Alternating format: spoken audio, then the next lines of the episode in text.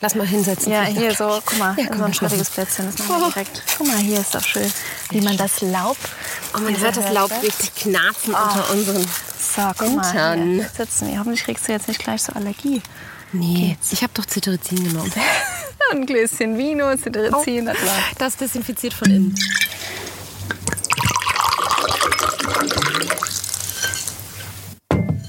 Wie kommt die Traube in die Flasche? Wie verzweifelt man nicht vom Weinregal im Supermarkt? Und mit welchem Wein beeindrucke ich mein Tinder-Date beim nächsten Mal so richtig? Weinfluencer Anni und Juwelweine-Geschäftsführerin Juliane klirren schon mit den Gläsern. Denn in You Never Drink Alone wird nicht nur getrunken, sondern auch erklärt, was Auslese mit Abgang zu tun hat oder blumig von erdig unterscheidet und warum sich die deutsche Weinkultur nicht von der mediterranen Konkurrenz verstecken muss. Cheers, Prost, ihr Lieben, Freunde des Weines. Hallo und herzlich willkommen zur dritten Folge You Never Drink Alone, der feuchtfröhliche Podcast, bei dem Bekannte zu Freunden werden. Heute in der dritten Folge erwartet euch alles rund um das Thema Weinwissen, und zwar Teil 1. Anni ist dafür extra zu mir nach Rheinhessen gereist. Wir waren auf dem Weingut, sind durch die Weinberge spaziert und ich habe Anni direkt am Weinstock erklärt, was gerade so ansteht. Anni nennt sie immer die doofen oder unangenehmen Fragen rund um das Thema Weinwissen, die sich keiner traut zu stellen. So ein Quatsch. Spätestens nach dieser Folge Teil 1 geht ihr gezielt in einen Supermarkt, in eine Weinfachhandlung und kauft euch ganz gezielt einen bestimmten Wein.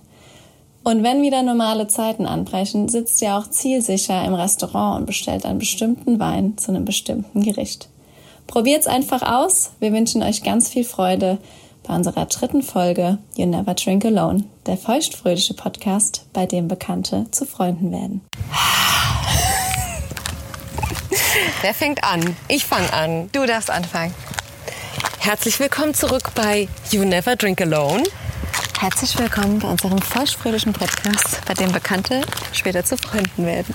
Und ihr hört schon, es ist ein anderer eine andere akustische Erfahrung für euch als Hörer vielleicht gerade, für uns auch als auf Produktionsseite. Ja.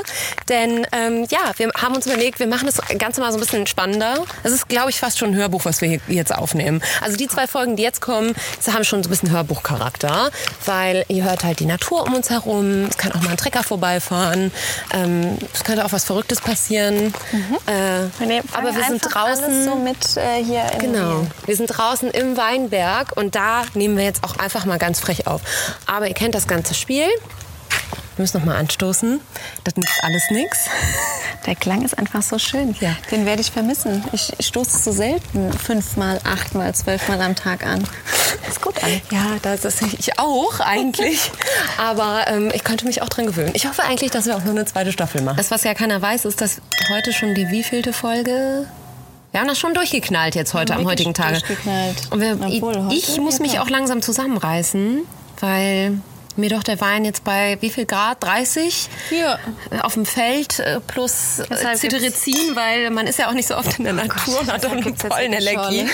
Ähm, ist das ja nicht ganz so einfach. Du lehnst dich aber auf der Rückfahrt einfach entspannt zurück und ja. lässt dich nach Hause Aber tragen. ich habe direkt mal eine Einstiegsfrage, Juliane. Mhm wir haben ja gerade schon darüber gesprochen, du meinst so, ich kann jetzt bei 30 Grad eigentlich keinen Wein mehr trinken. Ja. Ähm, wir machen es jetzt heute ausnahmsweise trotzdem mal. ähm, wird man nicht irgendwann auch zur Alkoholikerin? Also trinkst du wirklich jeden Tag? Nee. Und das ist, ich habe wirklich auch ganz viele Tage, wo ich nicht trinke. Und ich trinke ja auch nicht. Das ist ja immer der Riesenunterschied. Viele sagen immer, ja, Winzer, die saufen ja den ganzen Tag. Aber wir haben vorhin über die Spuckis gesprochen. Wenn wir konzentriert probieren, dann spucken wir es wieder aus. Und das ist ja der Großteil unseres Jobs. Und ansonsten ist es halt echt einfach Genuss. Auch das, was wir jetzt machen. Wir haben eine gute Zeit, es ist schönes Wetter, wir trinken Rosé. Oder du bist essen und trinkst mal ein Gläschen, weißt du? Aber das ist ja, ja so der Lifestyle, den alle Genussmenschen fahren. Hat nichts mit meinem Job zu tun. Stimmt. Ja. Stimmt. Bei manchen hat es, glaube ich, schon was mit dem Job zu tun. Du kommst halt immer, also ich glaube auch schon, Dunkelziffer muss man auch so sagen. Ich spreche du, nicht aus Erfahrung. Nee, du kommst ja immer an Alkohol. Das ist schon eine Droge, klar. Aber das, was wir machen, ist einfach krasses Kulturgut Ja. und Genuss. Und natürlich hast du einen Zugang. So, fertig. Ich könnte jetzt jeden Tag ins Lager gehen und mir eine Pulle Vino Klar. stemmen. Das ist ja völlig außer Frage. Aber ich glaube, darum geht es gar nicht. Nee. Ähm, also, wir sind jetzt bei Juliane Eller auf dem Weingut bei äh, Juwelweine.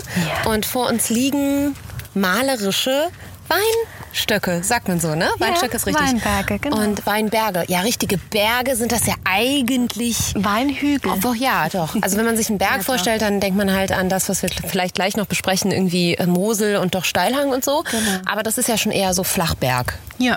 Aber das hier, also hier, wo wir jetzt gerade stehen, das ist so hügelig. Aber wenn du mal dahinter schaust oder wo wir auch gestern entlang spaziert sind, das würde ich schon als Berg bezeichnen. Ja, doch. Also wir Ja. sind da hochgewandert mit äh, ganz entspannt mit ist Weinflaschen gekühlt und ähm, haben Pizza bestellt und uns einfach in den Weinberg gesetzt, Ja. um da irgendwie abends noch ein bisschen zu schnacken. Und es war halt A, mega schön Mhm. und B, aber dann doch schneller als ich dachte. Du? Also sind wir Stühle mit hochgeschleppt. Vor Ja. uns liegen die Weinberge. Okay, Weinberge liegen Genau. vor uns. Wir gehen jetzt mittendurch. Komm, wir machen das Okay, jetzt mal. gute Idee. Können uns auch gleich hinsetzen. Ja. Denn es ist wirklich schweineheiß. Mal ein Ähm, schattiges Plätzchen. ja, zwischen den. Oh, es könnte nicht schöner sein. Guck dir mal Oh. schönen Riesling-Träubchen an. Das ist, Das ist jetzt Riesling. Genau, und es ist echt nicht mehr lang bis zur Ernte. Der neue Jahrgang 2020. Wahnsinn. Ach, das ist so spannend. Vor allem ist es so für uns, wir arbeiten so ein komplettes Jahr darauf hin und jetzt siehst du das so. Ja. Ja, wir brauchen eigentlich jetzt noch ein bisschen mehr Regen. Aber Das, was ich nicht wusste, ist die Tatsache, dass nicht jeder Wein jedes Jahr von jeder Sorte gleich schmeckt. Warum ist das so? weil ja jedes Jahr anders ist, was die Naturbedingungen angeht. Wir haben mal ganz heiße Jahre, einen heißen Sommer, wir haben kühlere Jahre, wir haben eine frühere Ernte, wir haben einen Tick spätere Ernte, wir haben eine andere Säure. Also das Wetter bestimmt halt einfach den Jahrgang. Und deshalb ist, schmeckt das jedes Jahr anders. Das, die Natur ist ja nicht Schema F immer gleich und das ist eigentlich ganz einfach zu verstehen. Jetzt haben wir gerade Anfang August, Anfang Mitte August. Ähm, wann wird geerntet? Weil die wie es- Trauben sehen ja noch klein aus. Genau, das ist halt wirklich, weil es sehr, sehr trocken ist. Wir bräuchten halt echt Regen, aber gut, ich kann halt leider mir nichts herbeizaubern. Junganlagen haben wir tatsächlich jetzt bewässert, je nachdem, auf was für einem Boden die stehen, weil die, ähm, das Wurzelwerk noch nicht so tief reicht. Das heißt, wir gehen jetzt hier an jeden Stock und gießen. Nein. So. Okay, ihr könnt euch das nicht das vorstellen. Wasser. Ja. Wie viele Hektar sind das? Also wir haben jetzt drei Hektar, also wir haben insgesamt 20, aber jetzt haben wir drei Hektar Jungfeld neu angelegt und da haben wir, kannst du dir überlegen, wie viele? Stöcke hier. Nee, eine Woche pro Woche einmal. Okay, wow. Aber dann halt richtig viel Wasser, aber du siehst halt an jeden Stock per Hand. Gibt es ja auch keine Maschinen. Und äh, das ist halt gerade, dass die jungen Triebe halt einfach ordentlich wachsen, Holz bilden. Und genau. Und Ernte, weil du das gerade gefragt hast, ähm, so wie es jetzt aussieht, ähm, sind wir Anfang September. Deshalb sag ich, ich stehe jetzt hier und denke mir, oh mein Gott, es geht bald los. Ruckzuck sind die Wochen nur äh, vorbei. Anfang September wird geerntet. Wie lange dauert die Ernte? Ähm, vier bis fünf Wochen kommt komplett auch da wieder drauf an. Wenn es trocken ist, äh, können wir uns natürlich mehr Zeit lassen. Wenn es jetzt total regnet und mehr die Traube hier am Stock wegfault, müssen wir halt krass aufs Gas treten. Ist halt 24-7, es gibt kein Wochenende und los geht's. Also deshalb, die Ernte wird immer knapper, also immer intensiver und kürzer, bedingt des Wetters. Ähm, aber wir hoffen mal so auf vier Wochen, Okay. ein bisschen entspannter sein können. Und wenn die von der Traube, die sage ich mal an Tag 1 am Rebstock abgepflückt wird, bis zum fertigen Riesling in dem Fall, wie viel Zeit vergeht da?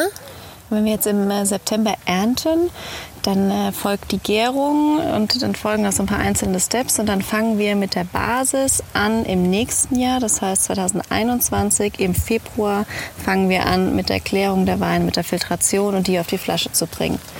Genau, es ist echt von September. Es ist halt nicht so, wird geerntet, durchgegoren und äh, Dezember ab geht die Luzi noch im selben Jahr, sondern das zieht sich und unsere Top-Sachen lassen wir sogar fast, also die Rotweine sowieso ein Jahr, anderthalb liegen. Unsere Top-Weißweine, da füllen wir dann erst den 2020er Jahrgang im kommenden Jahr im Juli. Also das dauert schon. Und wir geben Fast ein Jahr. halt, Genau, wir geben den Weinen halt einfach auch die Zeit, die sie brauchen. Das kannst du halt nicht mit einem 1,99 Supermarkt äh, vergleichen. Da sind Jahrgänge völlig egal, aber wir wollen das rausarbeiten arbeiten. Und deshalb ähm, dauert das auch so lange und deshalb geben wir uns den Wein noch Zeit. Okay. Ähm, wo wäre denn, weil das ist natürlich auch eine Frage, die sich viele und ich glaube die allermeisten, die jetzt vielleicht zuhören, kaufen auch ihre Weine ähm, perspektivisch eher mal im Supermarkt ein. Mhm. Ähm, wie setzt sich der Preis denn final zusammen? Also warum gibt es Weine, die 1,90 kosten und warum gibt es Weine, die 210 Euro kosten mhm. oder so? Das ist äh, eigentlich auch relativ einfach, so die groben Eckdaten erklärt. Ähm, günstige Weine, das ist schon eher so das industrielle Produkt. Das heißt, es werden die nötigen Maschinenarbeiten gemacht. Ähm, geerntet mit Maschinen, abgepresst und fertig. Alles schon sehr industriell hergestellt. Und die und teuren Weine, ist auch ganz schön heiß hier. Lass mal hinsetzen. Ja, hier so, guck mal, ja, so ein schattiges Plätzchen. Das machen wir direkt. Guck mal, hier ist doch schön, wie man das Laub. Oh, man hört das Laub richtig knarzen oh. unter unseren so, guck mal, hier sitzen wir. Hoffentlich kriegst du jetzt nicht gleich so Allergie. Nee, Geht's? ich habe doch Cetirizin genommen. ein Gläschen Vino, Cetirizin. Oh, das desinfiziert von innen. Ähm, genau, und diese ganze Geschichte, die wir machen, das heißt, ähm, wir wurden auch eben zum Beispiel schon, also natürlich diese ganzen Steps, die ganze Handarbeit, die Leute müssen bezahlt werden, ähm, diese geringen Erträge, die wir ernten. Ähm, und dann ist das ja auch zum Beispiel im Design, Etikett eben, hat, äh, sind wir auch angesprochen worden, Mensch, ihr legt aber aufs Packaging viel Wert. Ja, weil auch das wertig sein muss, Etikettenpapier und, und, und. Und das sind ganz viele kleine Stellschrauben, an denen du drehst, äh, Verschluss und so weiter und so fort, Flaschenform und natürlich aber halt die Produktion. Und das ist das Riesending. Produktionskosten von uns sind halt immens, weil wir halt an diesem Qualitätsding so krass drehen. Ja, jetzt hast du mir ja gestern irgendwie schon erzählt und da ist mir so ein bisschen wie so ein Licht aufgegangen, beziehungsweise ich hatte so einen richtig krassen Aha-Moment, ähm, bei dem ich dachte, da, das ist oder das ist ein Step in der Produktion, über den ich mir noch nie so viel Gedanken gemacht habe. Jetzt gibt es die maschinelle Ernte ne, mhm. und die wo wirklich noch mit, mit Gastarbeitern, sage ich jetzt mal, von Hand mhm. die Traube gepflückt wird. Ja. So, was ist besser und warum ist es besser? Genau, natürlich ist die Handlese ähm, das qualitativ bessere, weil ich habe dir auch erklärt, wie diese Maschinen funktionieren. Die fahren über eine Reihe und rütteln einfach alles ab, was da hängt. Und wir schauen uns jede Traube, jede einzelne Beere an. Und wenn da mal ein faules Bärchen drin ist, wenn da Sonnenbrand ist, wie auch immer, das wird alles einzeln rausgepiedelt. Also jetzt, wenn du hier sitzt, siehst ja. du hier rechts da unten diese Traube ist ja. zum Beispiel, jetzt siehst du schon, die hat Sonnenbrand bekommen. Ja. Das wird abgeschnitten. Erklär mir, wie das, das aussieht. Der Sonnenbrand ja. das, äh, ist wirklich. Das ist der Sonnenbrand? Genau, wo die ähm, Traube verschrumpelt quasi. Ach, und es, die bildet sich auch nicht mehr weiter. Also so sieht das aus. Und dann gibt es natürlich auch mechanische Einwirkungen. Das ist jetzt gerade das Anfangsstadium. Ich gucke, suche dir später mal noch eine raus, ähm, wo das dann am Ende wie rosinenmäßig, aber ganz doll eingetrocknet ist. Und das wird halt alles rausgepiedelt. Und dann äh, kannst du dir vorstellen, genau, bei uns kommt 100% gesundes Lesematerial in den Eimer und dann in die Presse. Sogar auch die Reife. Also wenn am Stock sind auch die Trauben ja nicht alle 100% gleichmäßig reif. Du hast immer komplette Verzögerung. Und auch das, wenn irgendwas unreif ist, wird das nicht mit reingenommen, sondern wir probieren das vorher ist das gut, schmeckt das und dann kommt es in den Eimer. Und das ist so das Einfachste eigentlich zum Erklären. Und die Maschine nimmt halt alles. Die rattert halt durch genau. und da fallen dann Käfer, Blätter, ähm, faulige Trauben, rosinisch, sonnengebrannte genau, Trauben. Halt das hört alles so da rein. Und das wird dann aber irgendwann nochmal rausgefiltert oder kommt das alles praktisch mit ins Endprodukt, also mit in nee, den nee, Wein? Nee, nee, nee, das wird vorher, genau, wird vorher rausgefiltert. Das heißt, ähm, also bei der Pressung trennst du ja sowieso schon die Schalen, Kerne und Co. von ja. deinem Most, von deinem Traubensaft. Und äh, bevor der in die Gärung geschickt wird, wird der Most auch noch mal geklärt. Wir arbeiten da mittels Sedimentation, das heißt mit der Zeit. Das heißt, die ganzen Trubstoffe, die sich da noch ähm, im trüben Most bewegen, die setzen sich einmal ganz nach unten auf den Boden ab. Und dann ziehen wir den sauberen, klaren, auch sauber schmeckenden Most ähm, einfach ab und legen es ins Gärgebinde. Und das ist ja auch so spannend. Du kannst ja auch zum Beispiel faulige Trauben, auch wieder zu dem Günstigwein, du kannst ja so viel chemische Mittel da dran kippen, dass du es auch nicht mehr schmeckst. Da mm. wird dann mhm. Kohle dran und was auch immer. Ähm, du bastelst dir halt einfach so dein Produkt. Und dann kannst du es natürlich, wenn du das jetzt abschrubbst, das schmeckt faul und das könntest du halt ohne chemische also Mittel zusetzen, könntest du den Wein ja diesen, diesen schimmeligen Geschmack, das kannst du dir auch vorstellen, wenn ja, du irgendwie einen schimmeligen Apfel beißt oder so, das musst du irgendwie rauskriegen, dass der Wein einfach fehlerfrei ist. Und das machst du dann alle mit hier ein Mittelchen, da ein Mittelchen und dann ist das alles kein Problem. Okay. Hm. Mhm. Wir merken uns äh, per Handlese ist auf jeden Fall immer das, das edlere Produkt und ist natürlich dementsprechend teurer, weil keine Maschine eingesetzt wird, sondern Menschen, die von Hand die Dinge pflücken. Klar, und wenn wir jetzt hier sitzen, diesen Teil erntet eine Maschine innerhalb von einer halben Stunde ja. und wir stehen hier mit 20 Mann einen kompletten Tag. Also da siehst du nun mal auch so das Verhältnis. Von morgens 8 bis mittags um 12, dann haben wir eine halbe Stunde Mittagspause, essen zusammen im Weinberg und dann geht es abends bis um 6 weiter. Und das ist schon heavy. Also auch rein körperlich. Das unterschätzt ja auch jeder. Der sagt immer, oh, ich würde gerne mal mit zur Ernte.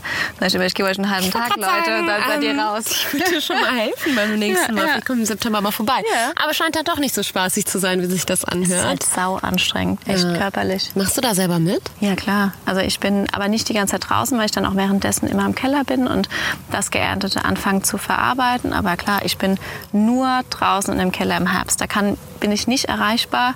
Ähm, Mädels im Büro halten die Stellung, weil das ist das, worauf wir hinarbeiten. Ich habe nur diesen einen Schuss. So. Ich kann nichts mehr. Ja, ändern. aber irgendwie habe ich immer diese verklärte Vorstellung davon gehabt, dass du als Winzerin blöd gesagt im Büro sitzt und dann irgendwie eine Masch oder mal einen Knopf auf einer Maschine drückst und dann wird das fermentiert oder so ein Quatsch. Ich habe niemals hätte ich gedacht, dass du selber noch dastehst und die Trauben von der Rebe pflückst. Aber ja, klar, es ist ja aber auch so meine crazy. Hand, es ist ja auch so meine Handschrift. Ja, ich glaube nicht, dass es jeder Winzer nee, noch so genau. Es gibt ja auch Kellermeister und und ja. und, na klar. Aber wenn ich das einfach mal anfange abzugeben, dann ist es nicht mehr dasselbe. Fakt. Das, ist auch bei cool. allem so. Wenn du an, auf irgendwas abgibst, dann bist es nicht mehr du. Ja, ich kann auch schwer abgeben. Ja, genau. Ja, und das fühle, ist bei mir auch ich so. Ich fühle das. Ja, das halt. Aber jetzt ist es ja auch de facto so, dass der Preis am Ende trotzdem kein Qualitätsindikator ist, oder? Ja.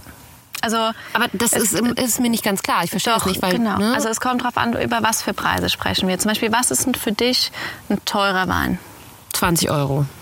Okay, ist schon mal gar nicht so schlecht. 16, 20 Euro. Ich denke gerade so an einen meiner Lieblingsrosé, Miraval, mhm. haben wir auch in der Folge drüber gesprochen. Ich glaube, der kostet, wenn du den irgendwie im Feinkostladen oder im Weinhandel ja. kaufst, kostet der irgendwas zwischen 15 und 17 Euro. Okay, und dann sagst Flasche. du aber, genau, und dann sagst du aber, hey, das bin ich bereit auszugeben und ja. machst du das aber auch dann für einen besonderen Anlass? Ja. Den okay, also nicht randomly, gezielt, sondern ja. der gibt mir halt auch ein Feeling. Und ja. was holst du dir aber sonst so? Was du so einfach mal basic-mäßig für jetzt mal einen äh, Mittwochmittag so? Juwelweine. Nein, Spaß. oh, schon mal gehört. Nee, was Billigeres tatsächlich noch.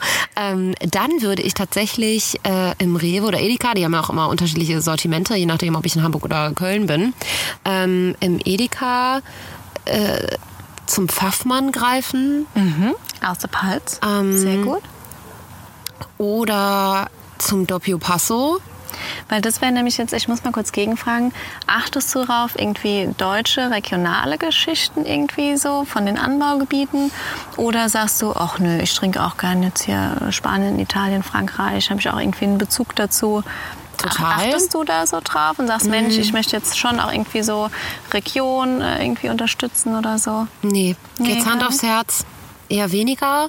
Ich weiß aber zum Beispiel, dass mir Rotweine aus Deutschland nicht so gut geschmeckt haben in der mhm. Vergangenheit, weil die waren ja. mir oft zu schwer, äh, zu süßlich mhm. und einfach so vom Geschmack irgendwie nicht so meins.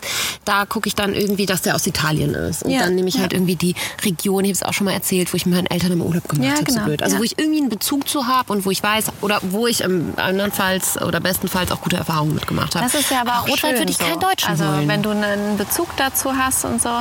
Aber du wärst schon auch offen. Wenn ich dir jetzt sagen würde, so an, wir machen jetzt eine Rotweinprobe, ich überzeuge, ich bin sicher, dass ich dich vom roten äh, deutschen Wein überzeugen kann. Bist Safe. du auf jeden Fall auch offen und sagst, Safe. ja geil, let's go. Ja, ich habe halt immer so Dornfelder lieblich ja. im Kopf, Rotwein ja. ja, das ist witzig. Das, heißt, das ist für mich auch so spannend, ähm, was echt auch so meine Zielgruppe, die du definitiv bist, ähm, was die so einfach für Bilder im Kopf hat und worauf die achtet. Und dann willst du jetzt, was kostet so ein Pfaffmann im Edeka? 6 Euro Sechs bis 8 Euro? Kommt drauf an, ja. Okay, und das ist für dich so Einstieg Basic für eine Flasche, das gibst du aus. Und Ja. sagst du dann aber so 5,99 darunter hole ich mir nichts ins Haus, weil ich weiß, das ist irgendwie Billo oder sagst du, ach, keine Ahnung, probiere ich auch Also mal. ich bin bis zum heutigen Tage schon davon ausgegangen, dass der Preis in der Tat ein Qualitätskriterium ist. Gar nicht mal, ähm, ich kann das gar nicht begründen. Das ist am Ende wahrscheinlich auch im Marketing Pricing, blöd gesagt. Ja, Wer macht das ja. Produkt halt teurer und es wirkt edler. Ähm, aber jetzt, nachdem wir halt gefühlt drei Tage miteinander verbracht haben, ähm, öffnet sich halt so ein bisschen die, oder werde ich so sensibilisiert für Produktion und eben so Unterschiede zwischen maschinell und mit der Hand geerntet und so weiter. Aber ich weiß immer noch nicht so richtig, wie ich das am Ende als Konsument, der im Rewe steht oder der irgendwo steht, ähm, am Etikett herauslesen kann. Weißt du? Das, Genau, damit ja, tue ich ja. mich halt sau schwer. Und das ist auch schon so. Also der Preis ist schon ein Stück weit ein Indikator. Aber was du auch eben schon angesprochen hast, ähm, es gibt auch irgendwie äh, ja, Weine, wo einfach irgendwie eine teure Einkaufspreis marketingmäßig, äh, eigen Flasche und so. Und der Inhalt ist so mäßig, ist gut so. Klar gibt's das. Aber grundsätzlich ähm, ist es schon so, dass du einfach rein aus Produktionssicht für 1,99 das kann nicht produziert werden, wenn du jetzt hier bist. Und das ist ja auch für uns immer so. Wir wollen immer, hol die Leute hierher, dass sie mal sehen, dass es so Klick macht, was das eigentlich heißt. Ja, und ähm, ich kenne das ja nur aus dem Klamottenbusiness zum Beispiel, dass je mehr Menge man einkauft oder abnimmt oder in der Produktion hat, dass dann das Stückpreis runtergeht. Klar, So. ja. Und wahrscheinlich lässt sich das simultan Genau, auch hier irgendwie genau. auf das Beispiel Und anwenden. Ich, ich hatte eben auch gar nicht äh, noch darauf geantwortet, weil du gesagt hast, wie erkennst du als Verbraucher im Weinregal, was das jetzt für ein Wein ist? Ja. Und das erkennst du nicht. Das ist Fakt. Ähm, in Deutschland auf dem Etikett kriegst du kaum irgendeine Angabe, ob das jetzt ein guter oder schlechter Wein ist oder ob der mit der Hand gelesen ist oder mit der Maschine. Das weißt du einfach nicht. Du greifst eigentlich eher so nach der Optik. Das Etikett finde ich schön und ich greife zu. Und wir hatten ja auch Stimmt. zum Beispiel so das Beispiel ähm, Mosel, Steilhang, das müsste eigentlich das Doppelte kosten. Das steht aber im Edeka neben Rheinhessen und wir könnten Warum? alles mit der Maschine machen und die können nichts maschinell machen. Die können nicht mal das Laub mit der Maschine schneiden. Die laufen hier jetzt mit so einer Schere drüber und gippeln das Ganze. Ah, die weil der Berg so steil ist, Genau. dass eine Maschine da gar nicht drüber sind- fahren kann, wird einzelne- gesagt. Genau, das sind einzelne Stöcke, die können gar nichts maschinell machen. Das ist alles 100% reine Handarbeit. Und jedem, dem ich das erzähle, der sagt, das habe ich schon noch nie gehört, da habe ich mir noch nie Gedanken drüber gemacht. Nee. Mosel, ja stimmt, jetzt wo du sagst, das sind ja steile Hänge. Und warum ist es trotzdem so günstig dann im Ja, Zweifel? das ist das Problem und das ist der Verbraucher. Und da steht halt nicht auf dem Etikett oder es wird, deshalb wir müssen so viel Kommunikationsaufwand noch betreiben für den deutschen Wein, was nach außen muss, an die jungen Leute ran, was steckt dahinter. Und wenn ich höre, Mosel muss mir in den Kopf schießen, boah, das ist richtig harte Arbeit, da geht nichts mit Maschinen, natürlich muss das teurer sein. Und das ist aktuell noch nicht der Fall und das ärgert mich auch immer regelmäßig. Ähm, Und deshalb sind wir da auch dran, das einfach durch Kommunikation nach außen zu bringen. Okay, und ähm, ich sag mal so, was vielleicht auch vielen da draußen wichtig ist, ist das Thema Nachhaltigkeit. Ne? Also Ja. ist der nachhaltig produziert? Kann ich das irgendwie erkennen? Gibt es da so eine Art Gütesiegel oder so? Genau, es gibt verschiedene ähm, biodünn oder biologisch bewirtschaftete ähm, Weinberge. Das so hinten bis zu einem Verband. Das ist jetzt wie Bioland oder so. Das steht hinten auf dem Rückenetikett drauf.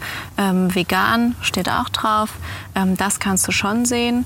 Und das war es aber eigentlich schon. Du kannst den Jahrgang sehen, du weißt, wo es herkommt, die Rebsorte und dann halt die äh, Produktionsgeschichten. Genau. Das steht auf Aber dem jetzt ist Wein ja aus Trauben gemacht. Mhm. Was kann daran nicht vegan sein? Das ist der einzige Step. Da denken ja auch viele, Mensch, da kommt jetzt ein Käfer mit in meinen, in meinen Most und dann ist es nicht mehr vegan. Das ist einfach nur der Klärungsprozess. Das heißt, wenn du den trüben Most ähm, in die Gärung schickst, was ich eben erklärt habe mit Sedimentation, dass er sich klärt, dass du diese Trubstoffe unten ähm, abgesetzt und dann den Most abziehen kannst, das kannst du mit ähm, tierischen Eiweißen einfach machen. Und dann ist der Wein nicht mehr vegan. Das heißt, wir zum Beispiel, unsere Weine sind vegan, aber wir kommunizieren es halt nicht. Wir arbeiten so naturnah wie möglich. Wir wollen dem Wein nichts wegnehmen, weil mit jedem Step, den du machst, wo du irgendwie mechanisch noch was dran rührst oder hier was machst, ziehst du dem Grundprodukt irgendwie so ein Stück weit sowas aus. Und das wollen wir halt nicht. Deshalb lassen, belassen wir eigentlich alles so und arbeiten mit Temperatur und Zeit. Und das ist der einzige Punkt, wo der Wein dann nicht mehr vegan ist ja. wenn du halt mit diesen Klärarten arbeitest. Und wenn man das weiterdenkt, das, das Nachhaltigkeitsthema auch für Wein oder auch für die Produktion, ähm, merkst du, du machst es jetzt auch schon ein paar Jahre, merkst du einen Unterschied zu den Vorjahren? Also alleine was diese ganze Vegetation und Flora- und Fauna-Situation ja. angeht, ähm, merkst ja. du den, merkst du, dass es, dass Klar, es da ein Problem voll. gibt?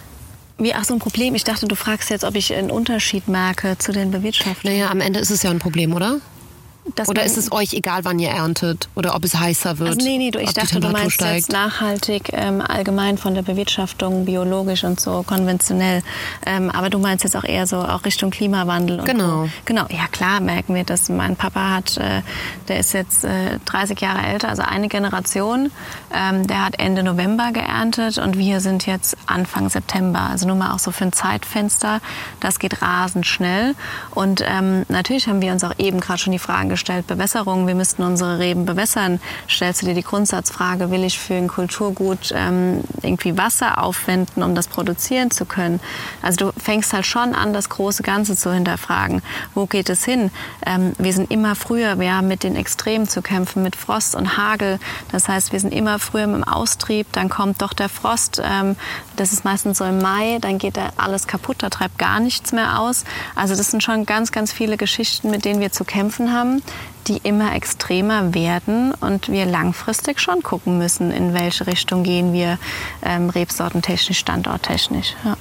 Also das kannst du nicht hast, ignorieren. Hast du Angst, dass du deinen Beruf irgendwann nicht mehr ausüben kannst, weil die Menschheit einfach das Klima kaputt gemacht hat? Ja, also es ist schon so, dass ich einfach erschrocken bin, wie schnell das geht.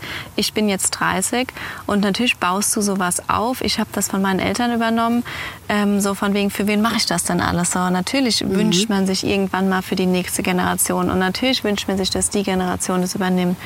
Aber so weit will ich gar nicht denken. Da darf ich mir gar keine Gedanken machen, weil was macht ja. denn die nächste Generation? Aber ich versuche halt ab. für alle, die jetzt zuhören und die ja. versuchen da vielleicht dann auch ein bisschen bewusster einzukaufen demnächst. Voll. Wir machen ja unter anderem auch den Podcast, damit man so ein bisschen besser differenzieren kann. Ähm, ja, dass das Weintrinken nicht ein Besäufnis ist, genau. sondern einfach ein Kulturgut sein kann, irgendwie eine tolle Erfahrung und vielleicht ein Thema, was sich lohnt, ähm, mit oder was, was ein bisschen Bildung erfordert oder ein bisschen Infos ja. auch, Hintergrundinformationen, um einfach vielleicht in Zukunft eine bessere Kaufentscheidung zu treffen, auch genau. am Ende, ne? die Voll. dann natürlich auch der deutschen Wirtschaft zugutekommt und überhaupt der ganzen Weinindustrie und am Ende dann irgendwie auch dem Klima, blöd gesagt.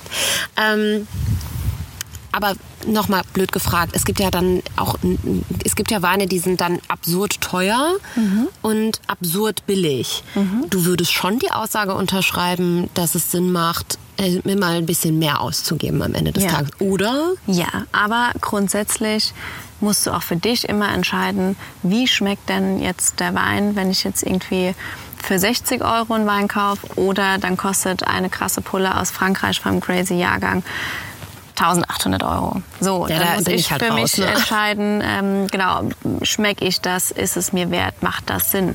Also das ist schon ganz klar, ähm, das musst du halt einfach für jeder für sich selbst entscheiden.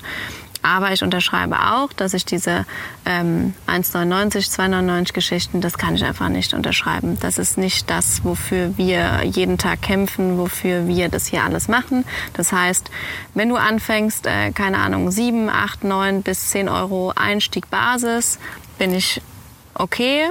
Und ich bin sehr glücklich, wenn wir einfach die 10 Euro knacken und sagen, hey komm, ein Zehner für eine Pulle, ich weiß, wie es hergestellt wird, das ist ja wohl ja. nichts. Weil ich finde immer, das Verhältnis wir sehen es ja auch an der ganzen Lebensmittelindustrie, was du deinem Körper so zu, du gibst für, nimm mir die Klamottenindustrie, weil du es eben gerade hattest. Was man da für eine Kohle ausgibt, ohne drüber nachzudenken. Und bei Lebensmitteln, wir sind hier bei Regionalität, auch Wein, dieses Kulturgut, da fängst du auf einmal an und sagst, nö, also 10 Euro, das ist, Ja, du gibst bei McDonald's, ja. gibst du halt einfach äh, 10 Euro Minimum aus, du denkst nicht mehr drüber nach. Und bei Lebensmitteln oder auch bei Wein fängst du auf einmal an, drüber nachzudenken.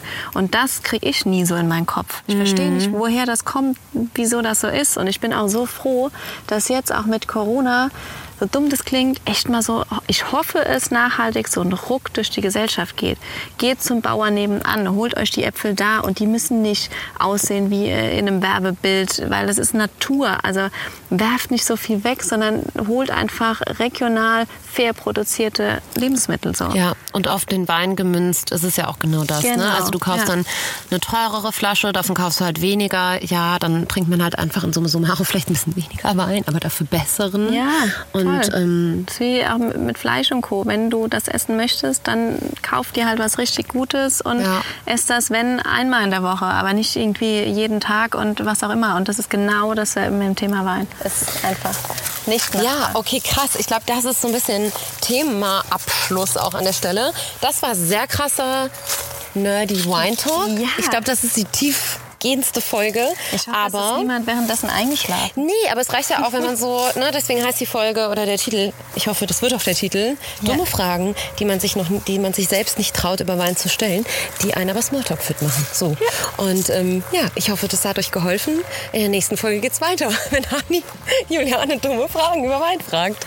Mega schön. Ich freue mich auf die nächste Tschüss. Runde. Cheerio. Die Gläser sind leer. Ja, und das war's auch schon wieder diese Woche. Herzlichen Dank fürs Zuhören. Ähm, in der nächsten Folge erwartet euch übrigens das Basiswissen über Wein Teil 2. Wir werden also noch tiefer in die Materie gehen. Ihr werdet noch mehr nerdiges Wissen über Wein von uns bekommen. Direkt aus dem Weinstock in Alzheim. Und wie immer freuen wir uns natürlich, wenn euch die Folge gefallen hat und ihr sie in sozialen Netzwerken teilt, äh, mit euren Freunden teilt, im echten und im virtuellen Leben, uns verlinkt, damit wir das reposten und sehen. Und ähm, ja, ähm, so kann der Podcast wachsen. So können wir vielleicht auch eine You Never Drink Alone Staffel 2 machen. Und ähm, ja, über alle News zu einem möglichen Weintasting live. Ähm, ja, folgt at Juliane Ella und mir at Masanenklaute auf Instagram. Und ja, wir wünschen euch noch einen wunderschönen Abend oder Tag, je nachdem, wann ihr uns zuhört.